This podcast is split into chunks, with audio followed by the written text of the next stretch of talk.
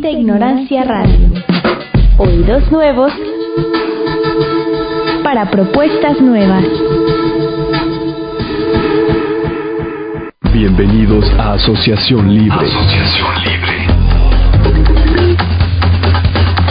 Un espacio de diálogo entre psicoanálisis y filosofía que nos acerca a las problemáticas que nos afectan en la vida cotidiana de manera abierta, sencilla y libre, libre, libre.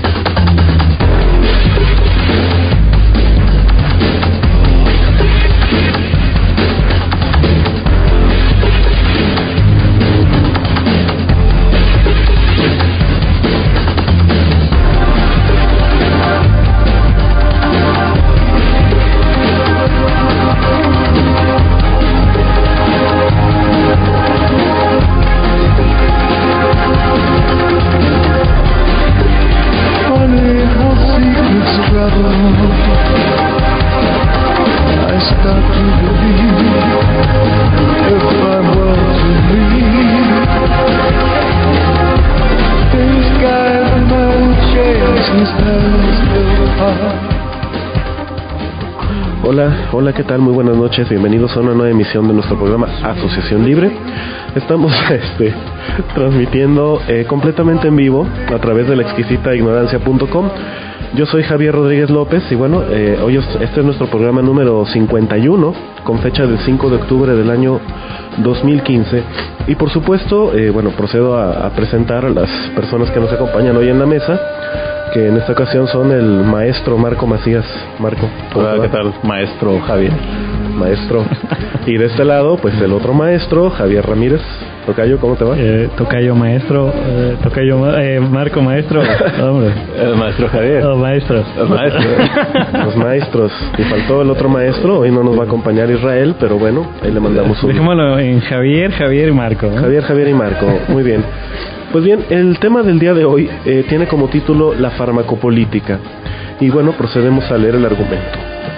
En los problemas de salud mental, aun cuando cierto discurso radical y hegemónico de la medicina mental insista en una etiología orgánica de base, vulnerabilidad o predisposición genética, los nombrados trastornos mentales son múltiples, en los nombrados trastornos mentales son múltiples los factores a los que se apela como situaciones que inciden en una baja calidad de la salud mental. Esto lo entrecomillamos, ¿no? Los de baja calidad de la salud mental. Elementos como la falta de oportunidades en educación, falta de empleos dignos y decorosamente remunerados, el poco tiempo designable al trato con los seres queridos o al ocio y un vasto etcétera. Todos estos se revelan en primera instancia como cuestiones sociales que precipitan o agravan un trastorno mental, entre comillas. Una corriente del discurso de la salud mental que proviene de instancias internacionales como la Organización Mundial de la Salud, apela a la paliación de esos diversos y disímiles factores como la estrategia a seguir para la promoción de la salud y evitación de la enfermedad mental. No obstante, no son las problemáticas de orden social las que guían las políticas de salud mental en México, contradiciendo al mismo discurso de la prevención y promoción de la salud mental. Y para sorpresa del sentido común, lo que determina las políticas en esta materia son los intereses económicos de las empresas farmacéuticas, una relación de clientes-proveedores de servicios. Ante lo cual, quien recibe los servicios de salud mental, es decir, el ciudadano común que sufre un padecimiento subjetivo, carece de voz y voto. En esta emisión comentaremos cuáles son las lógicas de la investigación médica en el campo de la salud mental y cómo esto se conjuga con los intereses de las empresas farmacéuticas para el establecimiento de las estrategias en la toma de decisiones en materia de servicios públicos de salud mental para la población de México. Ese es nuestro argumento del día de hoy. Por supuesto, como todos los lunes, los invitamos a que participen con nosotros, a que nos manden sus preguntas, sus comentarios, sus likes eh, lo pueden hacer a través de la cuenta de Twitter, arroba asociación L, o a través del chat de la página de la exquisitaignorancia.com. Por supuesto, eh, también eh, pueden hacerlo mandándonos un mensaje a nuestra página de asociación, página de Facebook de Asociación Libre. Y bueno, los invitamos a que, a que visiten eh, la página de Plus Google en Asociación Libre y la página web asociacionlibrerad.wix.com. Pues bien, esa es la temática del día de hoy, que es un problema eh, gigantesco, ¿no? La, la, cuestión de la salud mental y las farmacéuticas.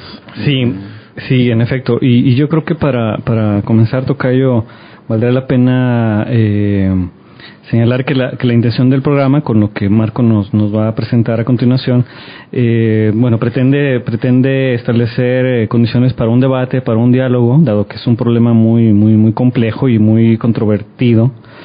Este, y sobre todo advirtiendo que bueno no no no no es de interés nuestro caer como en este rollo que se mencionaba en un programa pasado no sobre el asunto de las conspiraciones y ese tipo de cosas Ajá. que sabemos que hay también mucha literatura no y, y mucha producción este en películas televisión que, que de alguna manera retoman esta idea ¿no? del, del poder de las farmacéuticas en, en las políticas públicas de, de salud mental. ¿no?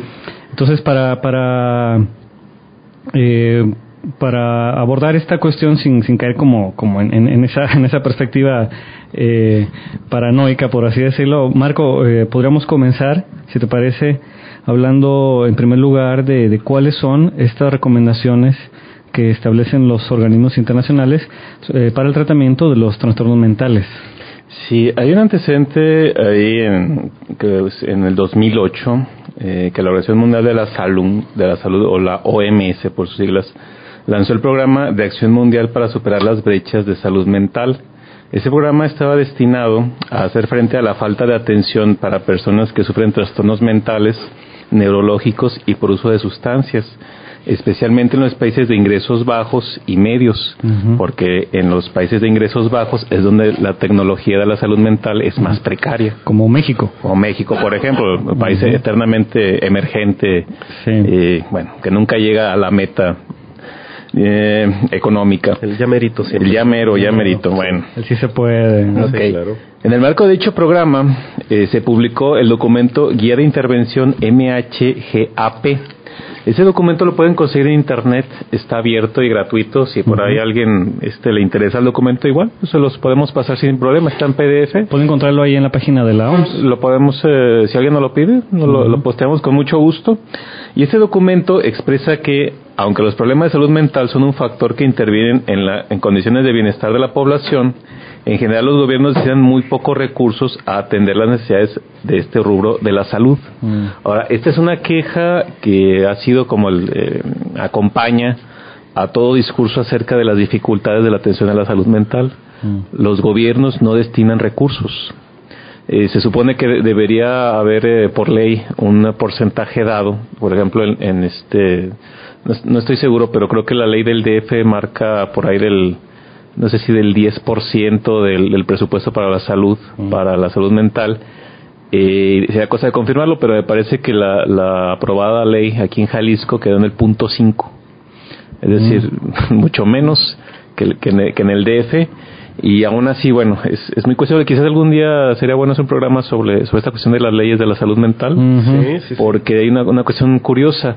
Eh, deja fuera eh, eh, una cantidad de profesionistas que, ten- que tendrían que ver directamente con la salud mental, como los psicólogos. Por ejemplo, quienes tienen ahí voz y voto son los políticos en turno, Los médicos. y los médicos. No entra otro tipo de, de género de profesionistas. Mm. Están excluidos de, de- del programa de salud mental. Bueno. Ok, eh, la información que, y, eh, y experiencia de las investigaciones que hicieron el programa de acción mundial, este de la OMS, revela que los problemas de salud mental pueden ser tratados en el nivel de atención sanitaria no especializada, como lo son los centros de salud de primer o segundo nivel.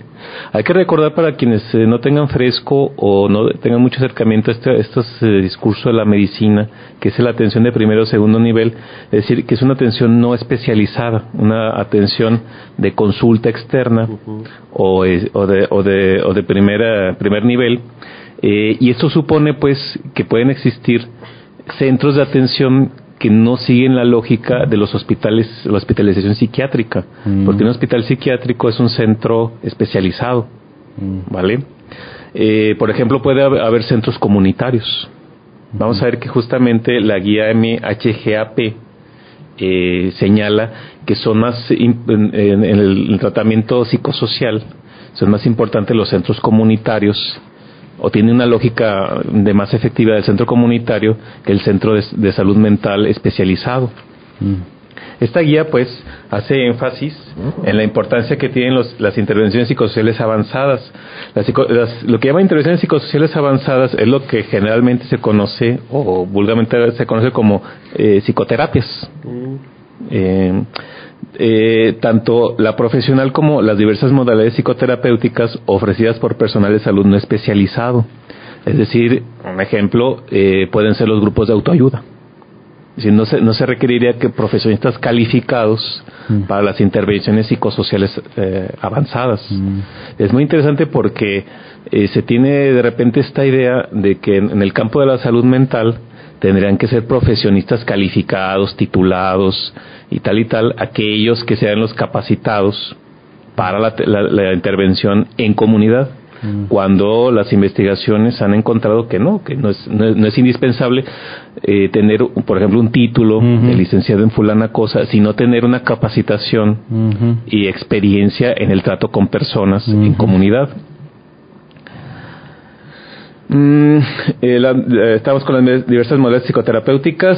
Eh, las intervenciones o tratamientos por lo general son prolongados, por lo que se requiere eh, inversión en recursos para sostenerlas. Fíjense cómo es una lógica diferenciada de la idea de los centros de atención de salud mental mm. aquí en México, que tiene la lógica hospitalaria, donde las intervenciones son lo más rápidas posibles y para controlar, por ejemplo, crisis. Sí. ¿Vale? Bueno, es, muy interesante porque pareciera que, bueno, no parecía, que la, aquí en México el planteamiento es completamente diverso. Es decir, en vez de atender a las intervenciones psicosociales de rehabilitación, se atiende a la lógica hospitalaria. ¿Vale? ¿Y, qué implica esa diferencia, Marco? Eh, por ejemplo, que los recursos se van a, los hospitales, a los centros de investigación eh, biologicistas y demás, mientras que no existen centros de atención comunitario eh, que, que, hagan diferencia para la atención en la comunidad. ¿Hay, hay este, algún ejemplo que, que, podamos encontrar a nivel nacional o local de, de alguna comunidad versus un, un, hospital psiquiátrico donde se nota esa diferencia? Bueno, que, que lo conozca así de primera mano, eh, bueno, ah, tengo algunas referencias, por ejemplo, en el, en el DF. Existen algunos lugares donde, bueno, particularmente tienen personas con lo que llaman trastornos eh, mentales severos. Y hay un lugar por ahí que se llama la, la Casa Azul, bueno, quizás es una referencia.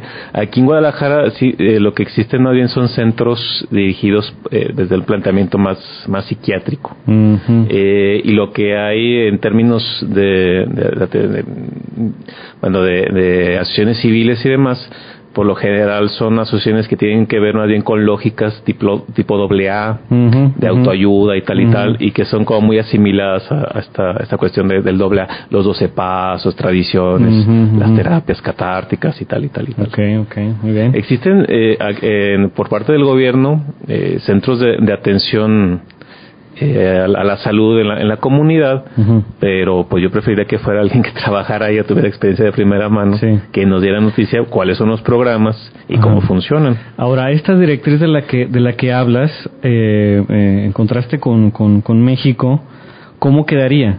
Es decir, eh, ¿cuáles son esas incidencias, esas necesidades de las llamadas enfermedades?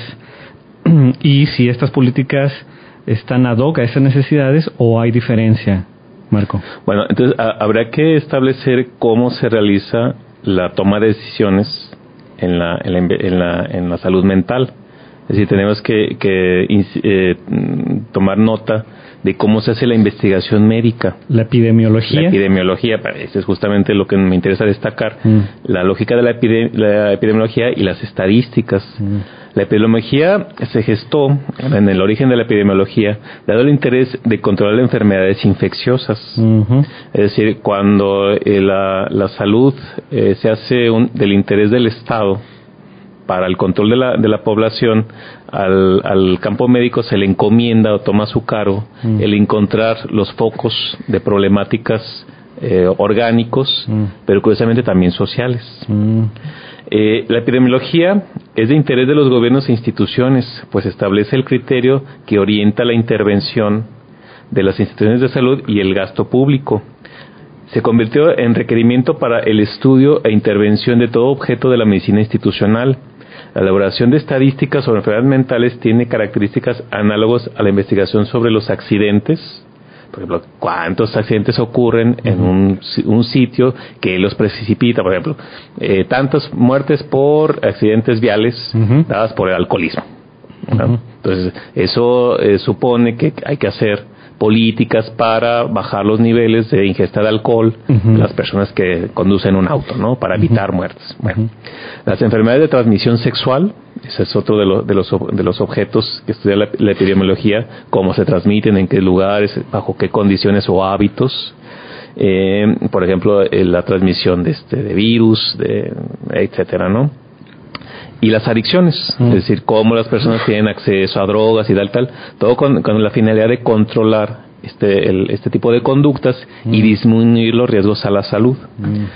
Todos estos entendidos como problemas derivados de estilos de vida. Es decir, por ejemplo, si alguien maneja borracho este, eh, a alta velocidad, eso es un estilo de vida poco saludable. Por lo tanto, ese- su estilo de vida tiene que cambiar. Habrá que hacer una campaña de recomendaciones Mm. para que mejore su estilo de vida. Igualmente con, las, con, la- con el estilo de vida respecto a la actividad sexual.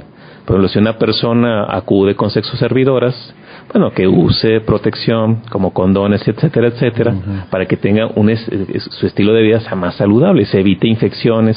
Suena muy lógico, suena muy, muy, muy, muy elemental. En ese tipo de problemáticas. Sí, claro. Mm. Eh, Ahora, y- aplicada a, a esta noción de enfermedad mental, de Bueno, locura, aquí, aquí viene la problemática, porque en, en el caso de los que llaman trastornos mentales severos y los no tan severos, que esa es otra discusión que es severo y que no lo es, Mm. se supondría que un estilo de vida, por ejemplo, enlazado a ciertas formas no convenientes de convivencia, pueden precipitar un trastorno mental severo, por ejemplo, la drogadicción. Digamos un, un ejemplito sencillo no Eh, el- eh, existe esta esta postura que señala que aunque no se sepa exactamente cómo incide pero si alguien tiene predisposición a la esquizofrenia y fuma marihuana entonces se le va a disparar eh, la esquizofrenia. No se sabe exactamente cómo ni por qué ni de qué manera pero se supone que incide Mm. igual con otro tipo de drogas y tal y tal y tal. ¿no? Lo que pasa es que eh, las, las estadísticas demostrarían que hay una relación entre personas que tienen problemas mentales y, y problemas de consumo.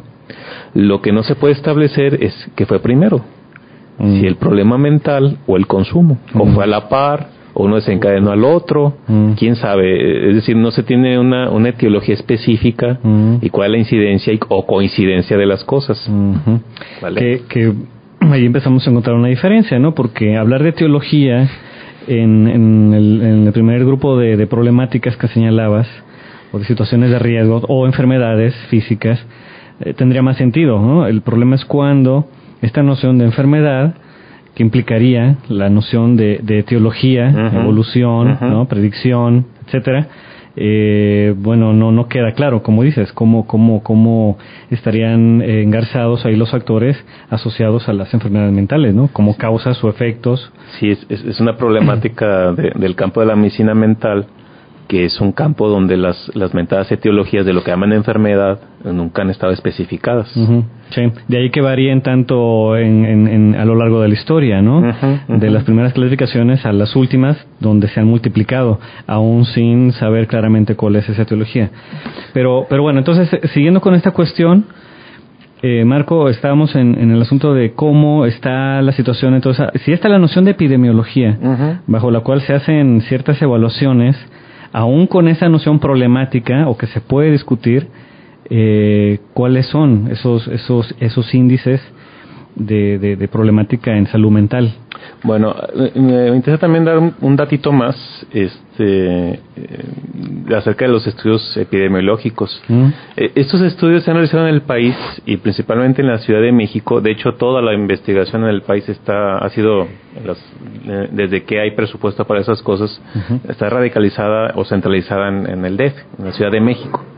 Desde la década del 70 eh, y des- eh, me refiero a la década del 70 como eh, década donde empezaron a hacerse publicaciones acerca de los estudios epidemiológicos, con auge en la década del 90.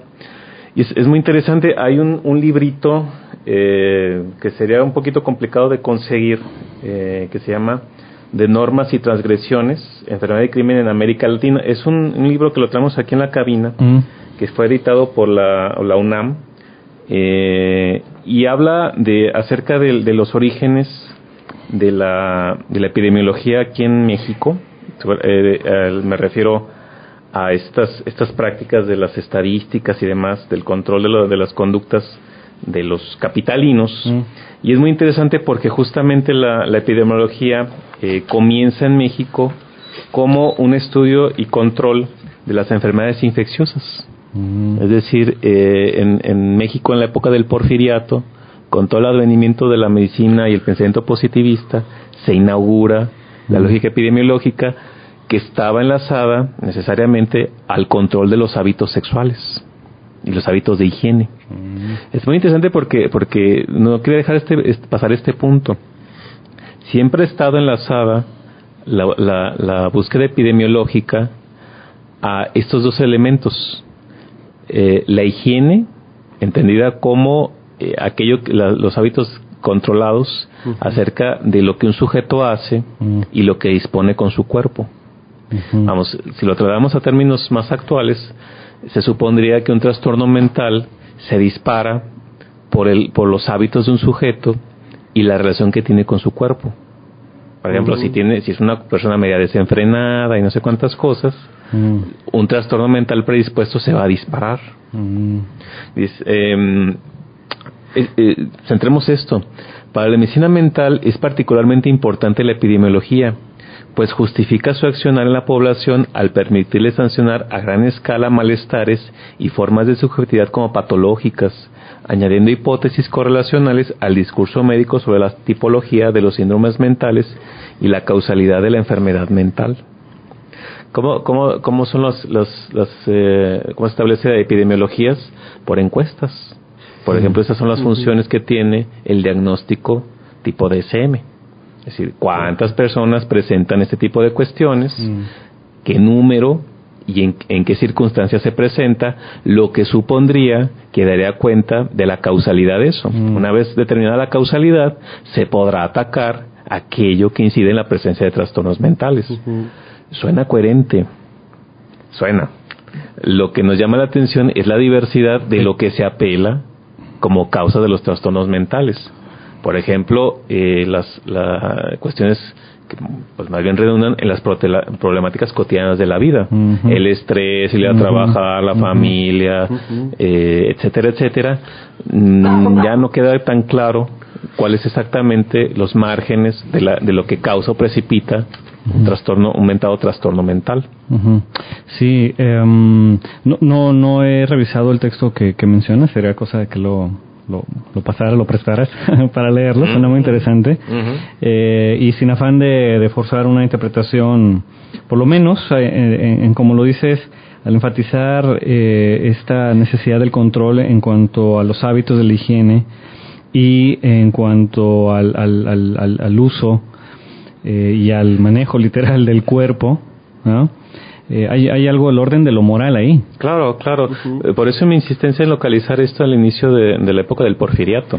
Mm. En la época del porfiriato eh, se implementó eh, una política de, de establecimiento de régimen de control de los cuerpos.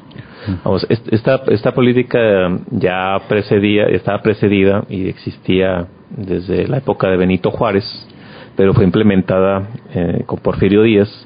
Eh, por ahí el, el- el- donde hice la conexión, curiosamente fue con un invitado que tuvimos aquí, eh, el, el maestro el maestro Rojo. Ajá. Sí, cuando él menciona acerca del advenimiento del positivismo aquí a, a México, eh, curiosamente en, en el, en el programa él, él menciona el personaje que lo trae eh, y curiosamente eh, Gabino Barreda. Gabino Barreda, esa, eh, esa conexión empieza a dar la lógica de, de toda la instauración de la política de control en México, la, la- la- que se establece la política positivista, es decir, generar una lógica de ciudadano sano, este, sin taras hereditarias o controlada las, las, las formas de, de, este, de convivencia para evitar enfermedades y tener una población sana. Hay una evaluación moral de fondo y también hay un ideal moral de fondo. Lo, lo curioso es que se supone que es ciencia, Sí. pero encontramos que el trasfondo es moral. Ujú. Sí, hay, hay dos tesis en, en, en este diálogo ahí de fondo, ¿no? La, tesis positivista y en el análisis de esto, de alguna manera está la tesis Foucaultiana, ¿no? De que este, hay una conexión inevitable, necesaria incluso, entre el discurso del saber que se plantea, se postula como científico y sus efectos de poder, aun cuando estos no sean explícitos o, o no sean incluso pensados. Claro, y como lo, se lo hemos señalado en otras eh, emisiones, se diseñan para el bien de... Exacto, están justificados. Sí, ese es Eh, el lema del positivismo, ¿no? El orden y el progreso. Bueno, creo que creo que nos estamos acercando al primer corte, Tocayo. Al primer y único corte, ¿no? Siempre, siempre decimos que es el primero, pero no es. Bueno, y el último, El, acaba. sí, el segundo es cuando se termina el programa. Este, bueno, pues este, vamos a escuchar una, una canción que es por ahí una petición, ¿no? Uy, Marco? hace mucho que no la pidieron. Ay, no algunos- puede ser tantos eh, de algunos meses, este, tanto público, ¿no? Que nos pide cosas. Bueno, vamos a escuchar una canción de The Cure, Friday, Friday, I'm in Love. Muy bien, vamos.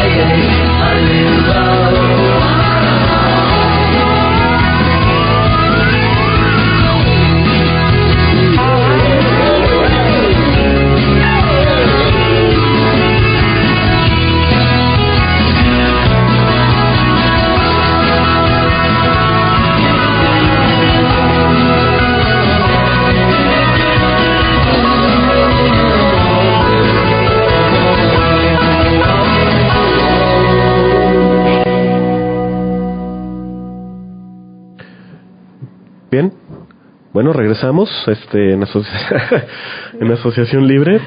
¿Qué vos, ¿Qué vos te cargas hoy, Tocayo? Eh, Sí, hablando de la salud, fíjate, ¿no? Ah. Sí, ando, ando un poquito, un poquito enfermito.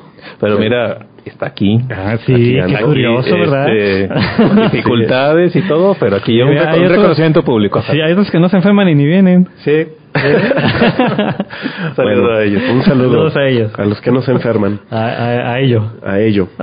Ahí está, ahí está. No, bueno, estamos trabajando el tema de la farmacopolítica. Eh, les recordamos que, bueno, pueden participar con nosotros a través de los canales habituales de Asociación Libre, que es a través de Twitter, arroba Asociación L. Pueden hacerlo también a través de la página de la exquisita ignorancia. Ahí hay un canal de chat donde pueden ponernos sus comentarios, preguntas, este, correcciones, que a veces nos equivocamos, ¿no? Sí. Entonces, igual, este, si por ahí decimos algún dato que nos puedan comentar que es incorrecto, también lo podemos este, tomar en cuenta. Y pueden enviarnos mensajes también a la, a la página de Facebook de Asociación Libre. Y por supuesto los invitamos a visitar el sitio web de Asociación Libre que es eh, asociacionlibrerad.wix.com y nuestra página de Plus Google. Y antes de entrar en materia, eh, bueno, comentábamos ahorita, eh, Javier Marco, sobre una situación que es importante, ¿no? Para nosotros, sobre el programa, eh, comentarle a la gente que el próximo, el, la próximo lunes ya cumplimos un año de estar al aire. Bueno, de hecho, el, de hecho el martes, pero el, El lunes será. el lunes será nuestro programa de aniversario y para que Bien. nos para que nos manden sus felicitaciones a pues ahora sí que a quien le importe, ¿no? Bueno, si no, Sí, pues a quien tenga la voluntad. para quien tenga la voluntad, este, ahí haremos algo, algo especial. Pues bien, tenemos este un comentario, eh, Marco, Javier, que me parece que es muy pertinente ahorita, en lugar de dejarlo hasta el final, me parece que es buena idea comentarlo en este momento. Eh, nos lo deja Morena, que siempre nos está siguiendo también, y nos hace un comentario sobre, sobre la estancia prolongada, ¿no? De, de. Dice, eh, referente a lo que mencionan, me hacen recordar Kaisame estancia prolongada. El personal de enfermería aprendió con base a la práctica y muchos de ellos hoy en día se comienzan a nivelar ya tomando licenciatura o, carreras eh, técnicas. Eh, que esta es una problemática bastante fuerte, ¿no? Porque eh, digo, no es nada más una cuestión de la, de la pura salud mental, sino en general en toda la atención a salud está lleno de personal no especializado que en un momento dado empieza a aprender, ahora sí que echando a perder gente, ¿no, Marco? Sí, de, de hecho, la, bueno, la localidad aquí en México es, es una generalidad histórica de las personas que, que, atienden, que atienden en un centro de, de salud especializado como un psiquiátrico. Históricamente es gente que, bueno, es reclutada porque no porque tengan una, una capacitación, capacitación técnica necesariamente, eh, hablo históricamente, eh, sino que es, es gente que requiere trabajar y por ejemplo entra como ayudante, entra este, de chalán de algo y bueno va agarrando ahí trabajo y trabajo y en la práctica pues como que va ubicando ahí qué es lo que se tiene que hacer y cuáles son las demandas institucionales. Y bueno, también eso es una constante que mm, tendré que revisarlo porque ya tengo un rato que no estoy como muy metido en, en estos rollos, pero mm, me parece eh, que lo que, que sí hace falta mm, una carrera especializada, por ejemplo, en enfermería psiquiátrica. Mm, No tengo seguridad, pero creo que no la hay. Habría que checarlo, pues, obviamente. También los, los cuidadores eh, que trabajan en un hospital no siempre es gente capacitada previo a su encuentro con, con las problemáticas graves de, la- de la Es una salud cosa muy compleja, ¿no? Porque por un lado, este, la, la, la exposición empírica a, a ese tipo de contextos garantiza que una persona pueda, digamos, armar un criterio de atención, como tampoco lo garantiza la especialización académica. Claro, claro. Personas que pueden tener este posgrados ¿no? este, de atención y sin embargo, bueno, van a hacerlo desde esa perspectiva, ¿no? Asumida en, en, en- en ese, en ese estudio.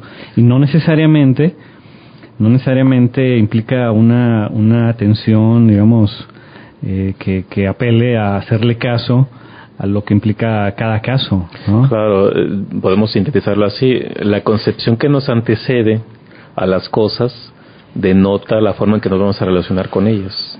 Si tenemos una formación que nos indica que lo que llaman trastornos mentales son problemas orgánicos que se disparan por problemas de Desde estrés. ahí se va a abordar.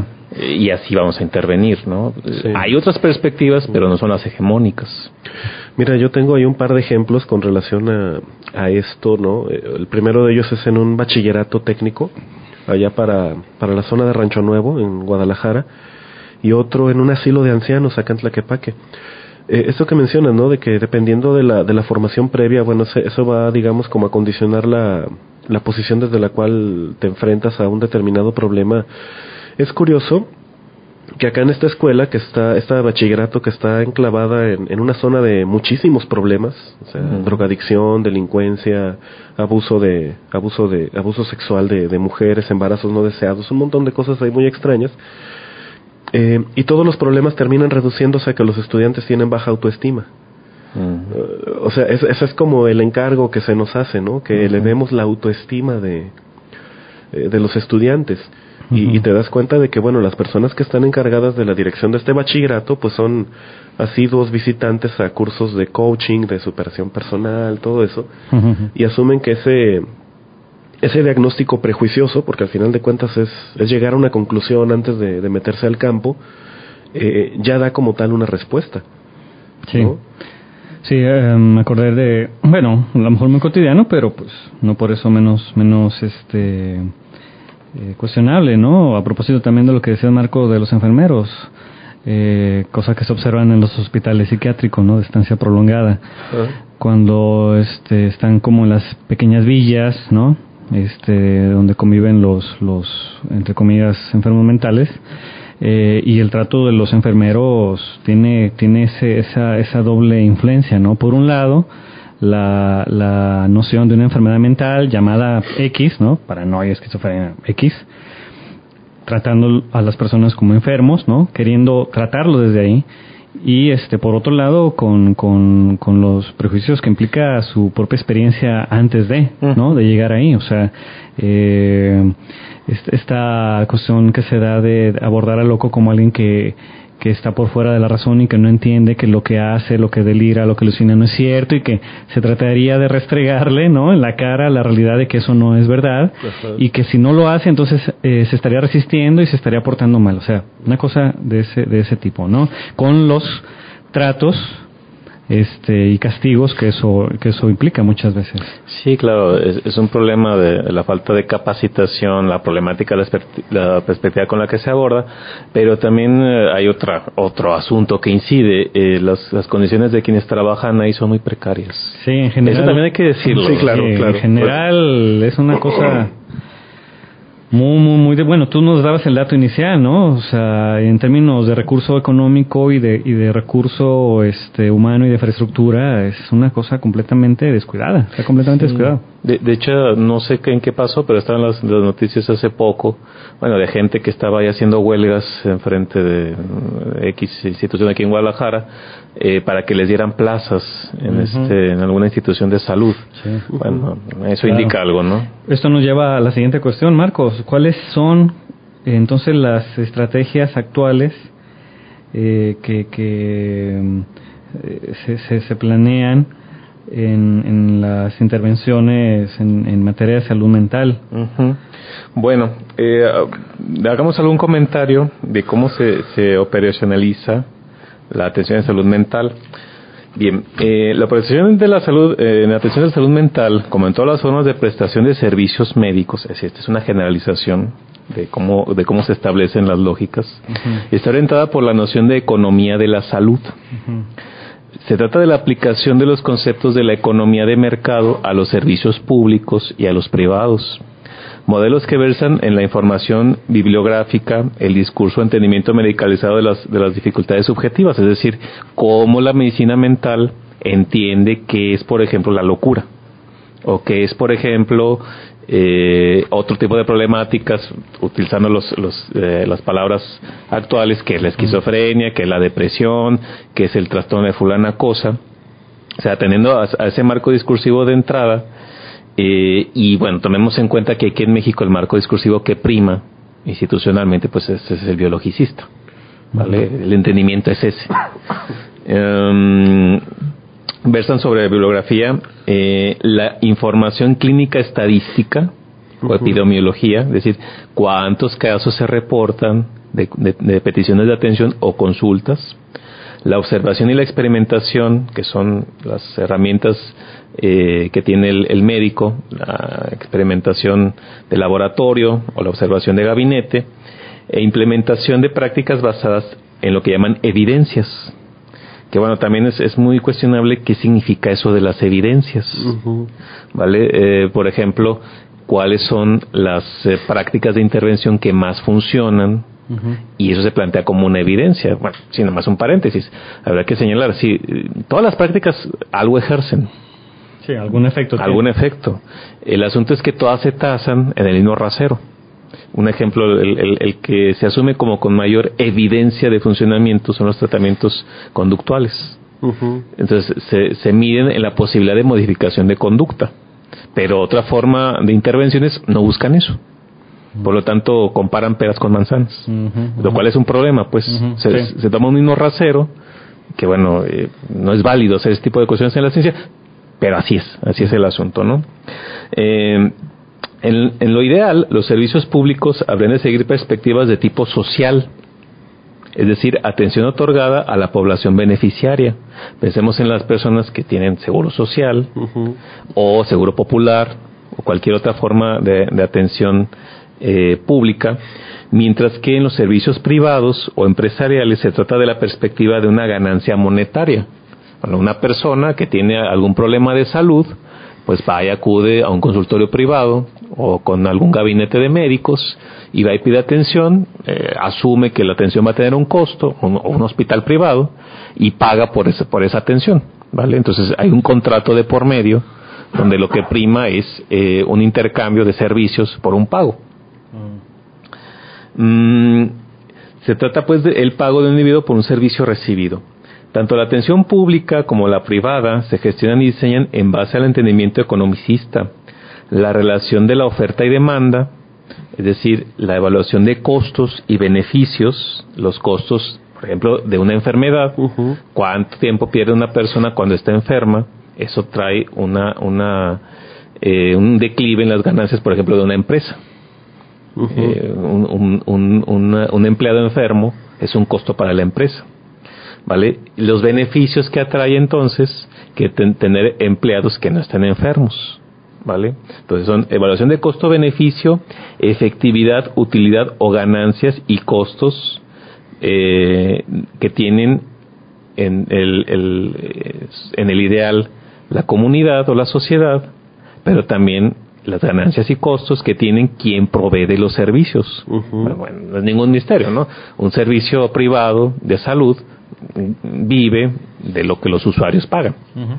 y la diferencia está que los, los, en los servicios públicos, en, en el ideal, no el, el, sujeto que tiene que está asegurado, por ejemplo, el seguro social, no tendría por qué dar una cuota extra de la que ya paga eh, por ser un trabajador inscrito en el IMSS.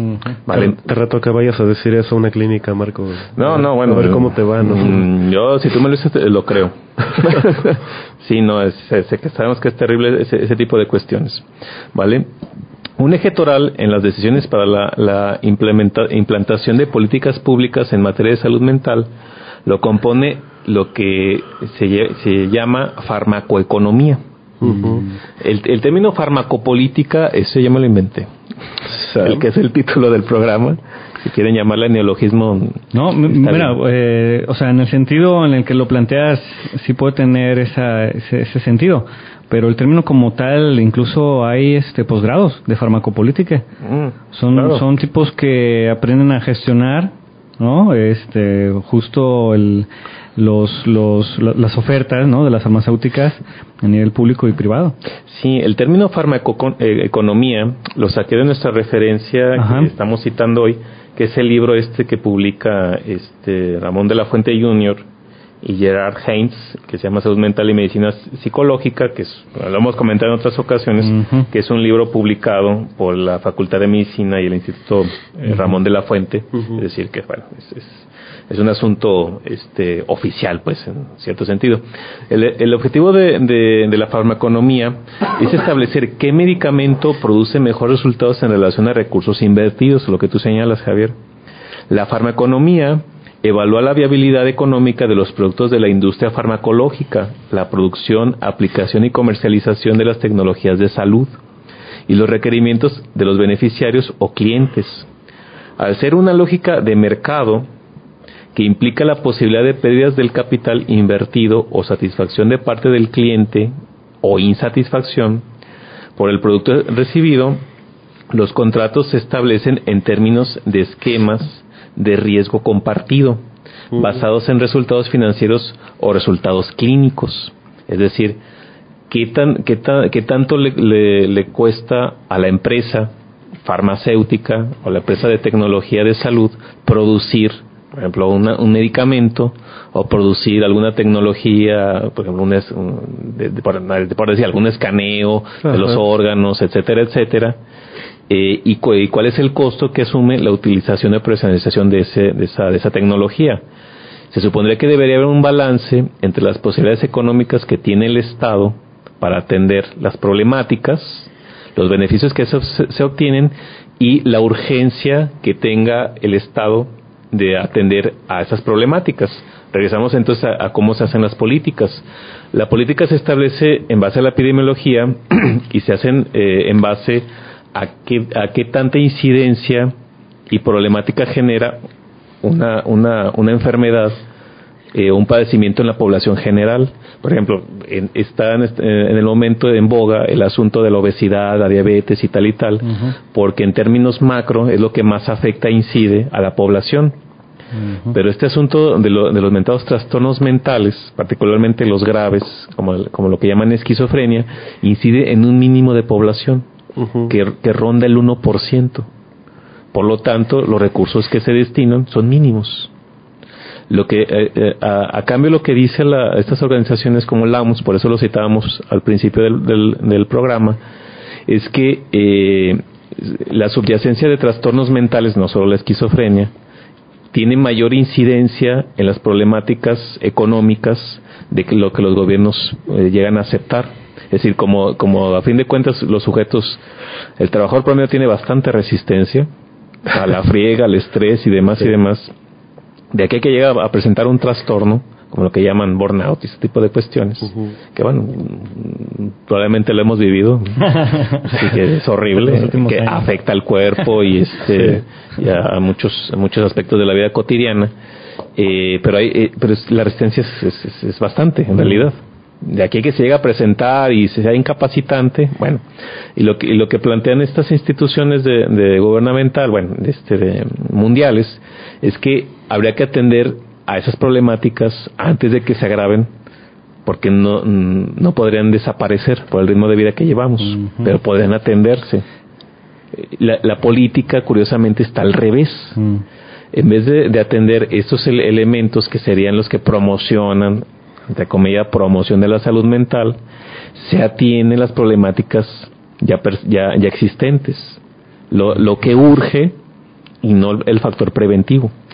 ¿Cómo entra entonces en todo esto el asunto de las farmacéuticas y sus intereses en este panorama, Marco? Aquí viene lo, lo, verdaderamente interesante. Eh, resulta que la farmacéutica produce medicamentos no por un interés en el beneficio de la gente. Las farmacéuticas también son empresas y toda finalidad de una empresa es generar ganancias a los inversionistas, ¿vale? Eh, no, no habría que dejar eso de, lado.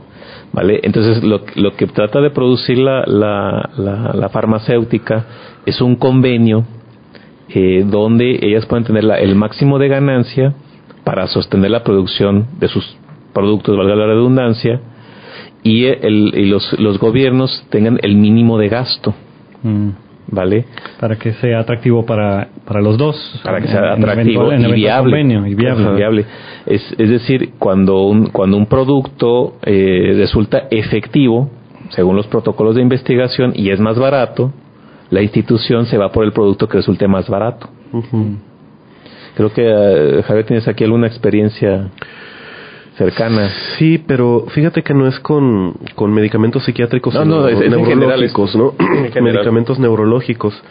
El eh, problema radica en que acá en el Seguro Social, durante, bueno, para personas afectadas con esclerosis múltiple, eh, se les da un tratamiento basado en betaferón, ¿no? Eh, interferones, que son sustancias que ahí detienen un poquito los procesos de desmielinización. Pero hubo un tiempo en que se les comenzó a, dar a las personas afectadas por, por esclerosis múltiple un medicamento diferente que no era un betaferón, era otro tipo, otro tipo de sustancia, ahorita no, no recuerdo qué, o sea, no era un genérico, pues, para, Ajá. para acabar pronto, ¿no? Será otra sustancia totalmente diferente que parece ser que no tenía la misma efectividad o que tenía más efectos secundarios incluso que el, que el tratamiento con betaferón. El asunto es que era más barato.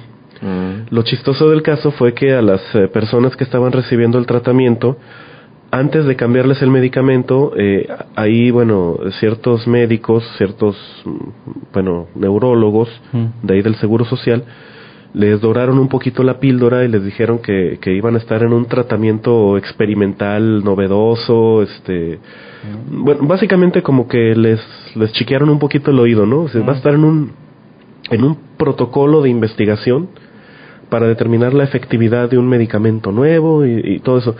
Y, y en realidad no había tal, no existía tal protocolo, o sea, bueno, obviamente existía en, en términos burocráticos, pues, o sea, el protocolo ya está, pero no había nada, no había nada de fondo en el protocolo. Es decir, lo que se estaba haciendo era buscar una fundamentación de experimentación, de investigación científica para justificar el cambio de medicamentos. Precisamente porque aunque el betaferón era, en sus distintas presentaciones, es el tratamiento más efectivo, también es el más costoso. Eh, digo, poniendo un ejemplo, cada ampolleta de, de, de, de betaferón anda costando unos cuatro mil, cinco mil pesos, dependiendo del laboratorio que la produzca, y la mayoría de las personas requieren un tratamiento de 10 a 15 inyecciones mensuales. Es muy alto el costo. Es, es altísimo el costo, ¿no? Entonces, este, eh, se tomó la decisión, veto a saber desde cuál entidad ahí política del Seguro Social, que ese medicamento ya no se iba a distribuir, se iba a distribuir otro, mucho más barato, quizás un poco más de la mitad incluso, eh, y a las personas que recibían el medicamento, bueno, se les comentó eso, ¿no? Que iban a estar en un protocolo de investigación, cuando en realidad pues, no, no había nada detrás de eso. Sí, es, esto, para retornar a la, a la cuestión de la salud mental, bueno, eh, la, la misma estructura que, que te tocó vivir a ti de cerca es lo que pasa con la toma de decisiones políticas respecto a, a- a la medicación de personas con trastornos mentales. Aquí la- lo interesante es notar algo, y por eso hacía énfasis hace un momento, de la diferenciación entre servicios públicos y servicios privados eh, que las, las actuales eh, lógicas de gobierno se mueven como si los servicios públicos fueran privados. Ajá. Es decir, buscar el mínimo costo para la máxima efectividad. Por tanto, las intervenciones psicosociales Mm. no son atractivas para, para una lógica de, de masificación de la atención. Por ejemplo, porque necesitan un tiempo muy prolongado Como la intervención psicoterapéutica, eh, la intervención en comunidad y tal y tal y tal, es muy prolongado, pero curiosamente a la larga, a, a largo plazo, son más efectivas que los medicamentos que atienden al el, el problema en, en lapsos breves, no dos semanas, 22 días, tienen el control de síntomas agravados, pero a la larga los problemas psicosociales eh, no son, no- el, el medicamento no lo resuelve. O sea, la problemática del trabajo, la comunidad, la reinserción social. Eso es un, un trabajo que tiene que ver más bien con el, el, el, el- el- la- el trabajo en comunidad. Eso, esa esa es la, la, la postura de las instituciones eh, eh, internacionales, la cual no se, no se, no se apoya aquí en, en este en, en- en México. ¿Vale? Ajá. Tenemos es- esta problemática pues de que la, la política pública es manejada como, como política privada. Ujú. Inclusive se maneja eh, a través de empresas privadas, ¿no? Porque el Sí. seguro, el seguro social surte medicamentos a partir de comprándolos a laboratorios privados, precisamente. O, o la subrogación de servicios de salud Ajá. a empresas. Bueno, eh, Marco, Javier, antes de terminar con el programa de hoy, tenemos eh, una participación. Bueno, Mayra Almanza nos manda saludos. Eh, saludos. bueno, saludos a, a Mayra. Ella fue la que se ganó la película el- La semana la pasada. semana pasada. Ah, Sí. bien, la del. Camerón. la del de De Pasolini. Pasolini. Bueno, Iván no nos pone sus apellidos, eh, bueno, nos comenta algo sobre una referencia cinematográfica y, y te menciona explícitamente a ti, Tocayo. Ah. Dice, sobre la cuestión de la especialización y la posible garantía, el comentario de Javier Ramírez me recordó a la película Hombre mirando al sudeste. Me parece que en el terreno de la subjetividad y más aún en el tratamiento de enfermos, lo, lo entrecomilla, el mismo especialista es rebasado en su saber, incluso por el mismo hecho de nombrarlos así, de nombrarlos como, como enfermos. Y de paso nos da una referencia cinematográfica muy, Muy buena. muy buena para las personas que no, no la hayan visto. Es una Creo muy que ya buena está en película. YouTube, ¿no? Esa película. Sí, Creo que ya está, sí. sí está liberada que ya. Tal vez sea Iván Madrigal. No Eh, lo sé, sa- nada más nos pone Iván. Bueno, sí es- Saludos, Iván. Este, y bueno, pues no sé si hay algún comentario sobre esto último, ¿no? Si hay algo más, Marco, Tocayo. Bueno, pues yo creo que ya estaremos en la, en la recta final. Este, siempre hay que invitar al, al público que nos pueda escuchar a remitirse a otros programas eh, donde esta red puede tener este, en algunos puntos más sentido, ¿no? A los programas sobre Foucault, hace rato se mencionó, al programa sobre Ramón de la Fuente, que hace poco también este, Psiquiatría. psiquiatría, Enfermedad este, mental. ajá. Hay varios programas que ojalá puedan revisar ahí en el podcast, este, porque eh, de repente hay algunas cosas ya no andamos en ella porque en otro momento lo hemos abordado, ¿no? Así como surgen otras cuestiones, por ejemplo, hace rato decía Marco que sería interesante hablar más de, de este asunto de las leyes, ¿no? Que se están implementando, Ujú. Este, las alternativas ante este tipo de panoramas también, muy, eh, las alternativas llamadas o mal, llamada- mal llamadas civiles, ¿no? Estas asociaciones, ¿no? Que terminan con tratamientos morales, a veces muy violentos, Sí. con, contra las personas este, que atienden, Persecutorios. muy persecutorios, muy, muy violentos. Y a veces- y de hecho hasta ilegales. Sí, de además, hecho, sí, sí, además, eh, aunque, aunque pueden justificarse también bajo un ideal y bajo una buena intención, ¿no? Claro. Bueno, pues creo que estamos este, Pues terminando, Tocayo. Terminamos, este, bueno, pues muchísimas gracias a los dos, Marco, Gracias por presentar. Gracias, Pues, Marco, Tocayo. Javier Ramírez. Pues bien, les recordamos que la próxima semana, este, va a ser nuestro primer aniversario. Vamos ahí a planear algo. Pues a A ver. ver, a ver si sale algo, ¿no? ¿Alguna Este, asociación? eh, Alguna asociación se nos ocurrirá. Alguna asociación libre vendrá, ¿no? Pues bien, yo soy Javier Rodríguez, este, esto fue Asociación Libre, nos escuchamos entonces el próximo lunes a las 19 horas a través de la exquisita ignorancia. Es todo por hoy. Continuaremos explorando las cuestiones que afectan nuestra subjetividad desde el psicoanálisis y la filosofía. Nos escuchamos la próxima ocasión, aquí, en Asociación Libre, por la exquisita ignorancia radio. La exquisita ignorancia radio. Oídos nuevos, oídos nuevos para propuestas nuevas.